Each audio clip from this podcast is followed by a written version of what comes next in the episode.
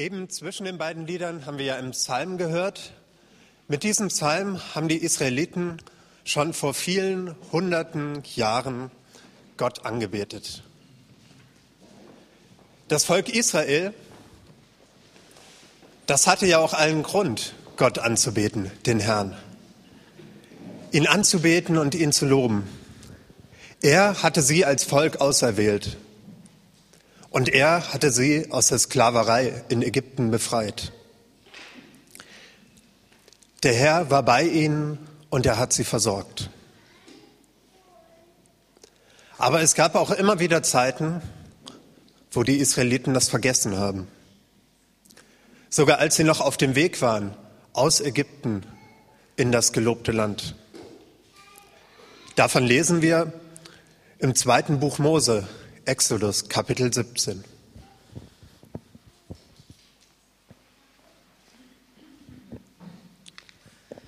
Dort steht, und die ganze Versammlung der Israeliten brach aus der Wüste Sin auf, von Ort zu Ort, wie es der Herr ihnen sagte. Und sie lagerten sich in Rephidim. Dort gab es kein Wasser für das Volk. Und das Volk stritt mit Mose und sagte, Gib uns Wasser, damit wir trinken können. Mose antwortete ihnen, was streitet ihr mit mir? Was stellt ihr den Herrn auf die Probe? Da das Volk dort nach Wasser dürstete, murrte es gegen Mose und sprach, Warum hast du uns aus Ägypten herausgeführt? Um mich, meine Kinder und mein Vieh am Durst sterben zu lassen? Da schrie Mose zum Herrn, Was soll ich mit diesem Volk tun? Noch ein wenig und sie steinigen mich. Darauf sagte der Herr zu Mose, Geh dem Volk voran und nimm ein paar von den Ältesten Israels mit dir und nimm deinen Stab in die Hand, den, mit dem du den Nil geschlagen hast, und geh. Siehe, ich werde vor dir auf dem Felsen am Horeb stehen. Schlag auf den Felsen, dann wird Wasser aus ihm herausfließen, damit das Volk trinken kann. Und Mose tat so vor den Augen der Ältesten Israels. Und er gab dem Ort den Namen Massa, was Prüfung heißt, und Meriba, was Streit heißt, weil die Israeliten dort gestritten und den Herrn auf die Probe gestellt hatten, indem sie sagten, ist der Herr nun in unserer Mitte oder ist er es nicht?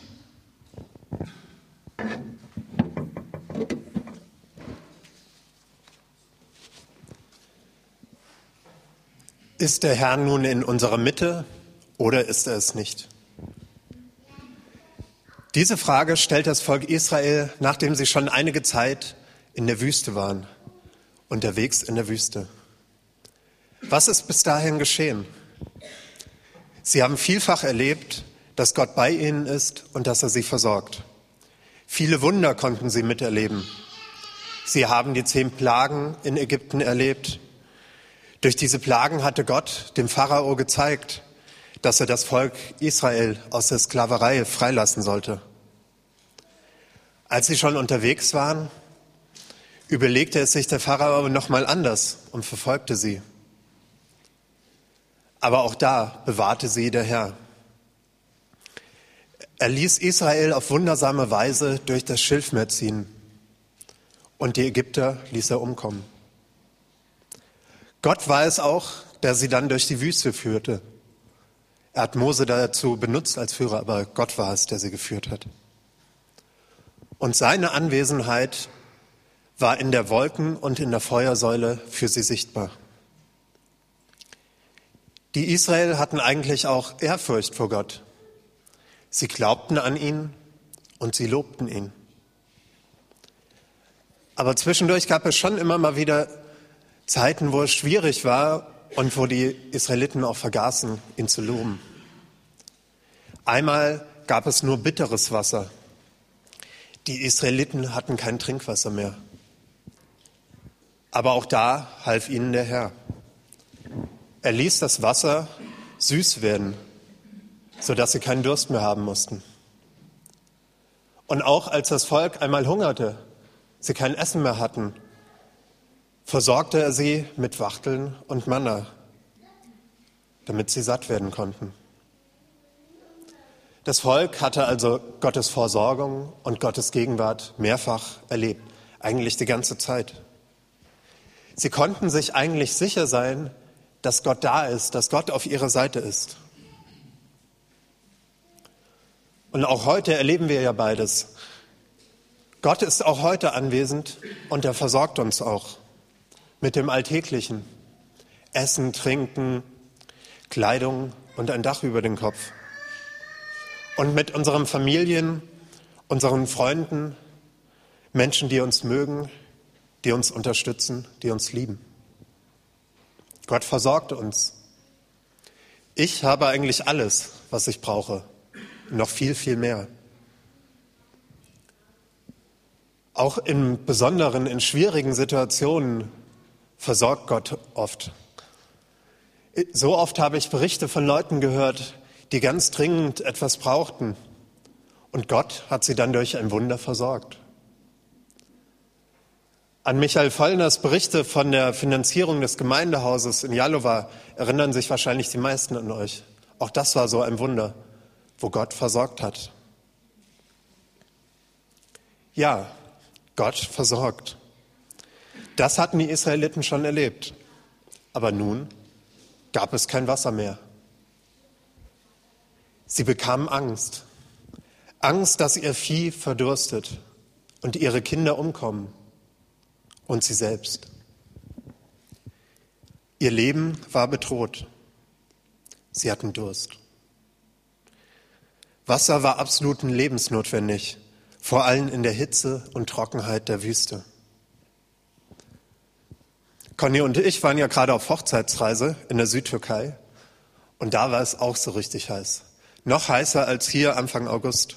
Nee, Anfang Juli war das, was heiß war. Und an einigen Stellen war es auch recht trocken. Wenn wir unterwegs waren, dann haben wir immer ziemlich viel Wasser mitgenommen. Aber einmal, nachdem wir recht lange, über zwei Stunden gelaufen sind und schon viel Wasser getrunken hatten, war es fast leer, das Wasser. Und wir mussten noch eine ganze Weile zurückgehen. Also gehen, bis wir wieder zurück waren, wo es dann wieder frisches Wasser gab. Weitere zwei Stunden hätte ich das nicht ausgehalten. Und die Israeliten, die waren nicht in der Türkei, wo auch überall noch Bäume zu sehen sind, die waren in der Wüste. Ich kann mir gar nicht vorstellen, in der Wüste auch nur einige Stunden ohne Wasser auszuhalten. Ich bekomme ja nach zehn Minuten schon einen trockenen Hals. Ich brauche einen Schluck Wasser.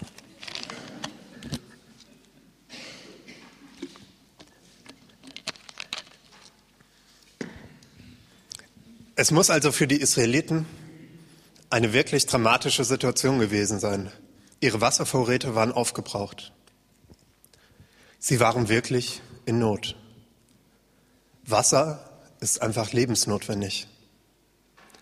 Das merken wir ja auch recht schnell, wenn wir mal ein paar Tage vergessen, unsere Pflanzen in der Wohnung zu gießen. Oder die Landwirte merken es, wenn es einige Zeit nicht regnet.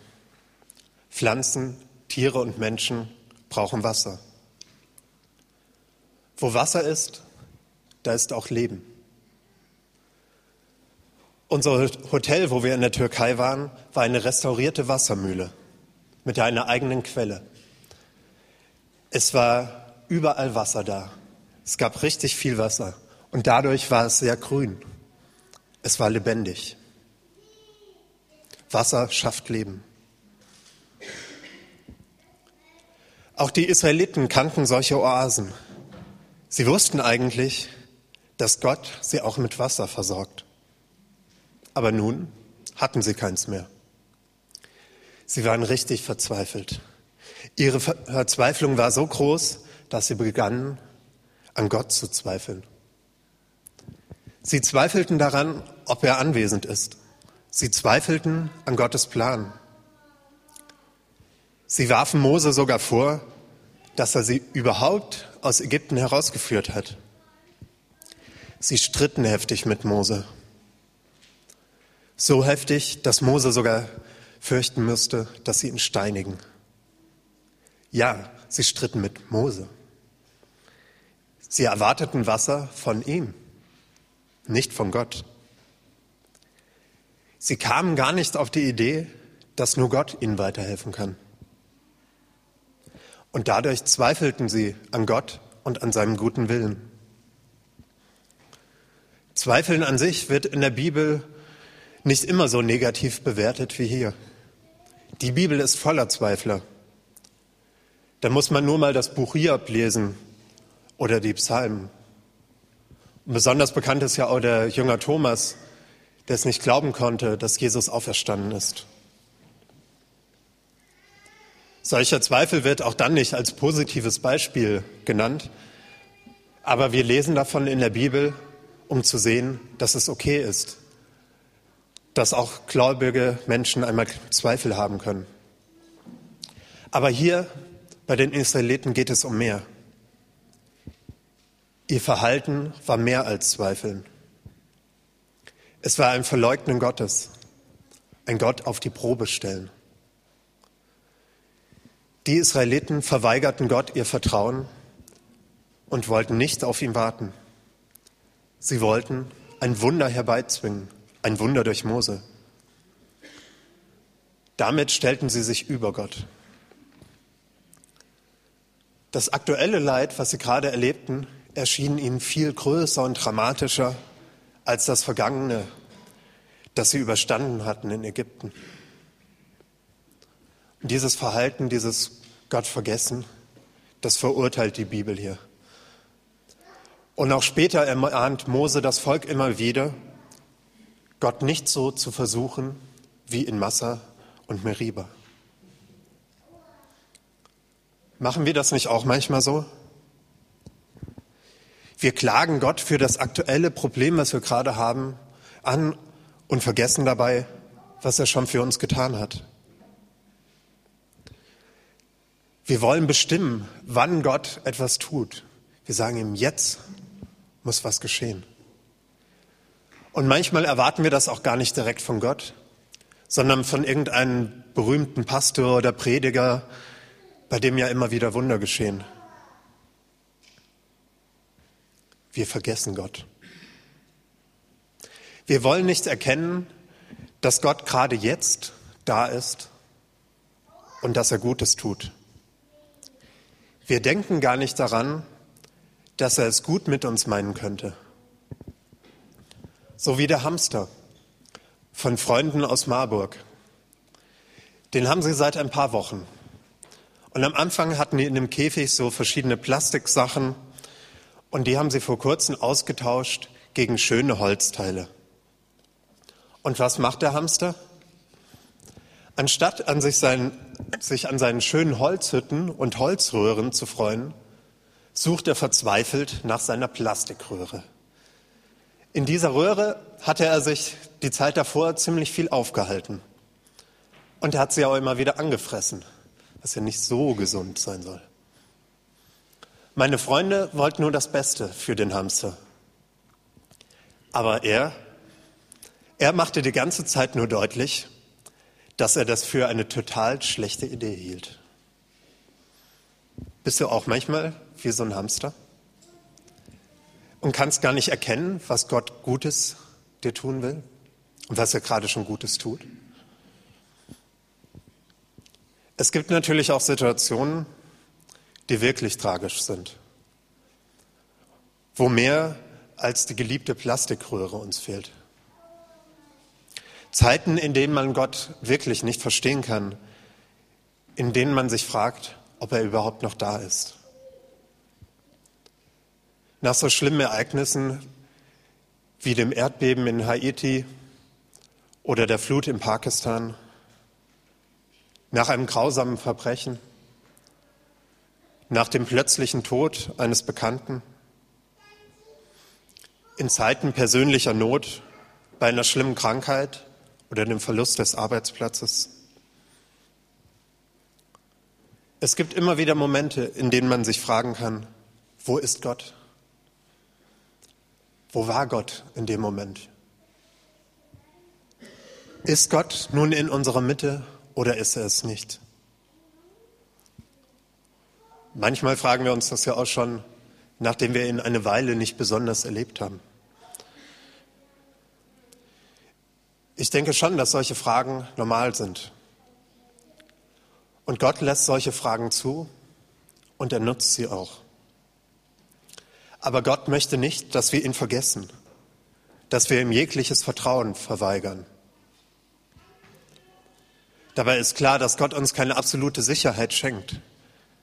Er möchte, dass wir ihm vertrauen, dass wir glauben. Wer bräuchte Glauben, wenn er Sicherheit hätte? Aber wie können wir damit umgehen, wenn uns diese Frage quält, wo ist Gott? Mose kann uns da ein Vorbild sein. Er zweifelt bei diesem Ereignis zwar nicht an Gott, aber er ist ziemlich verzweifelt. Und was tut er in seiner Verzweiflung? Er schreit zu Gott. Er weiß nicht, was er tun soll. Daher fragt er Gott, was soll ich mit diesem Volk tun? Wenn wir verzweifelt sind und wir uns fragen, wo Gott ist, dann können wir es wie Mose machen und zu Gott schreien, Gott, ich bin verzweifelt. Ich kann dich gerade nicht erkennen. Ich weiß nicht weiter. Sag mir doch, was ich machen soll. Auf diesen verzweifelten Schrei von Mose hat Gott direkt reagiert. Der Herr ließ sein Volk nicht im Stich. Er war ihnen treu. Auf den verzweifelten Schrei, auf dieses Gebet reagiert er. Er antwortet. Er gibt ganz konkrete Anweisungen. Er sagt, wo Mose hingehen und was er dann tun soll. Gott verspricht dann seine, seine Anwesenheit und dass durch ein Wunder Wasser da sein wird. Auch auf unsere verzweifelten Gebete reagiert Gott manchmal ganz direkt. Aber manchmal müssen wir auch warten. Warten auf Gott. Mose führt dann die Anweisungen, die er von Gott bekommen hat, aus. Und es geschieht so, wie Gott es versprochen hat. Die Israeliten haben wieder Wasser. Sie müssten nicht verdursten. Gott war da und Gott hat versorgt. Gott hält seine Versprechen. Gott ist treu. Die Frage der Israeliten, ist Gott in unserer Mitte oder ist es nicht? War beantwortet. Ja, Gott war in ihrer Mitte. Und Gott ist auch in unserer Mitte. Egal, ob ich es gerade spüre oder ob ich es nicht glauben kann.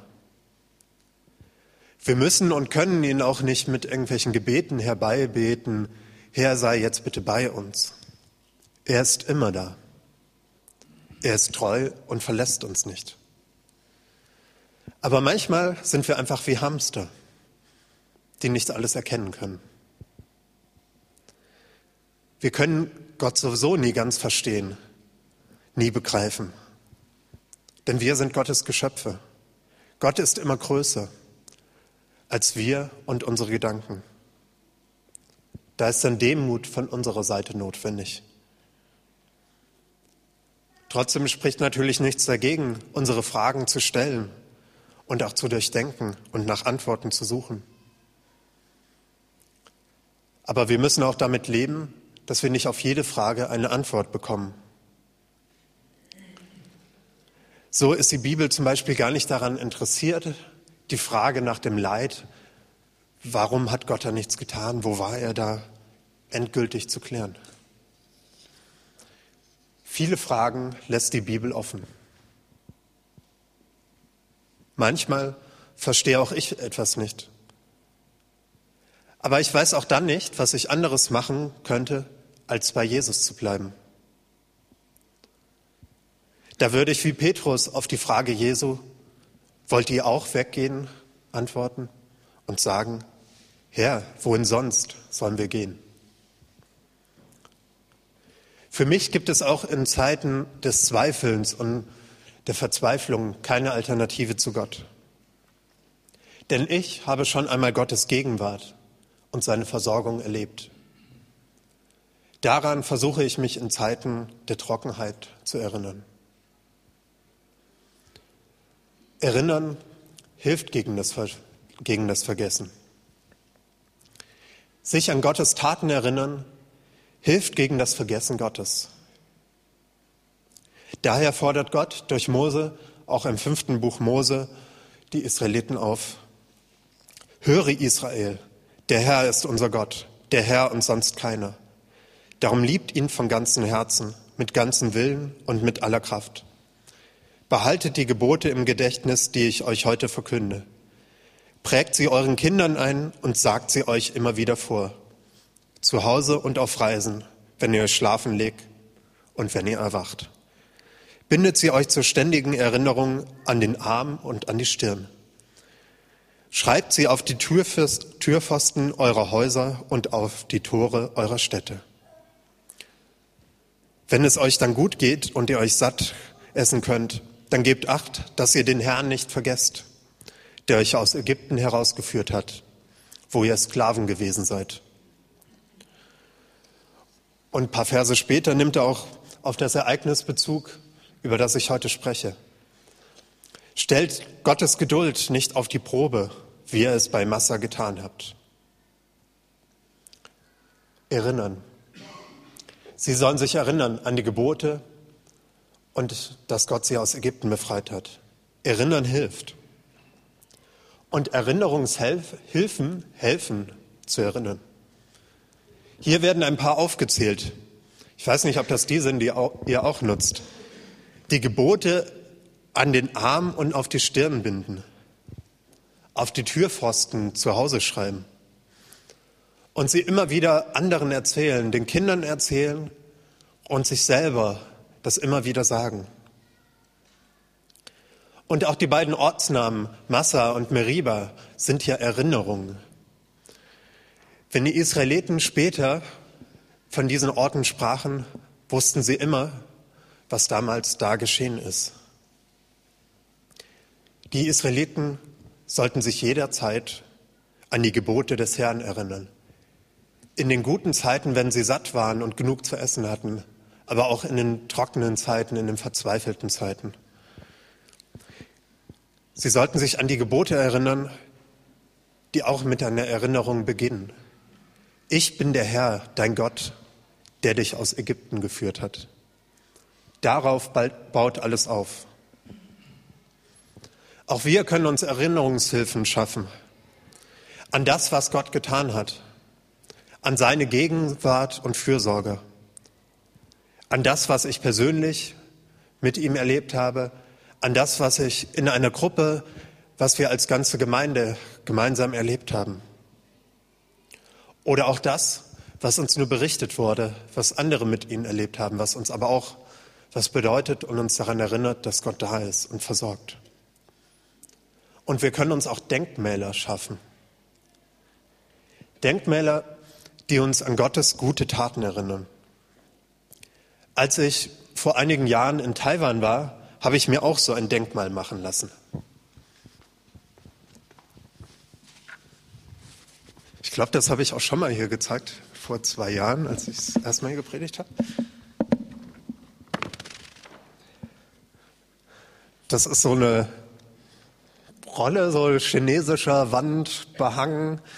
Ähm, und da habe ich in chinesischen Schriftzeichen einen Vers draufschreiben lassen. Ferne, auch dort führt mich deine Hand. Ferne, auch dort führt mich Gottes Hand. Durch diesen Vers hatte ich vorher Gottes Führung erlebt. Dadurch hat Gott mir gezeigt, in welche Richtung es weitergeht für mich. Und wenn ich das jetzt anschaue, dann kann ich mich daran erinnern, wie gut Gott mich geführt hat und wie er da war und wie er mich versorgte. Eure Denkmäler können auch ganz anders aussehen. Ein Buch, ein Bild, ein Lied, ein Name, ein Ort.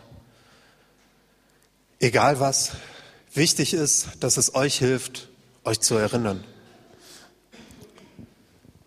Wenn wir uns erinnern, vergessen wir Gott nicht. Erinnern kann uns auch in den schweren Situationen helfen, in diesen trockenen, verzweifelten Zeiten.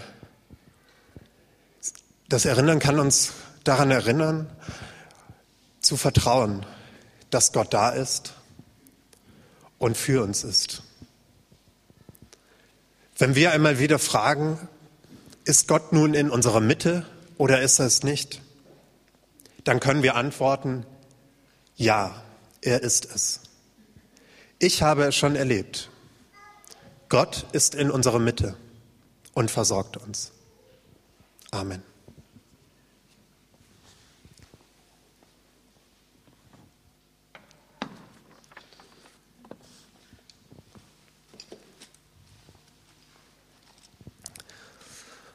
Und damit ihr euch direkt kleine Denkmäler machen könnt, habe ich ein paar Post-its mitgebracht. Einmal kleine in Herzform und etwas größere.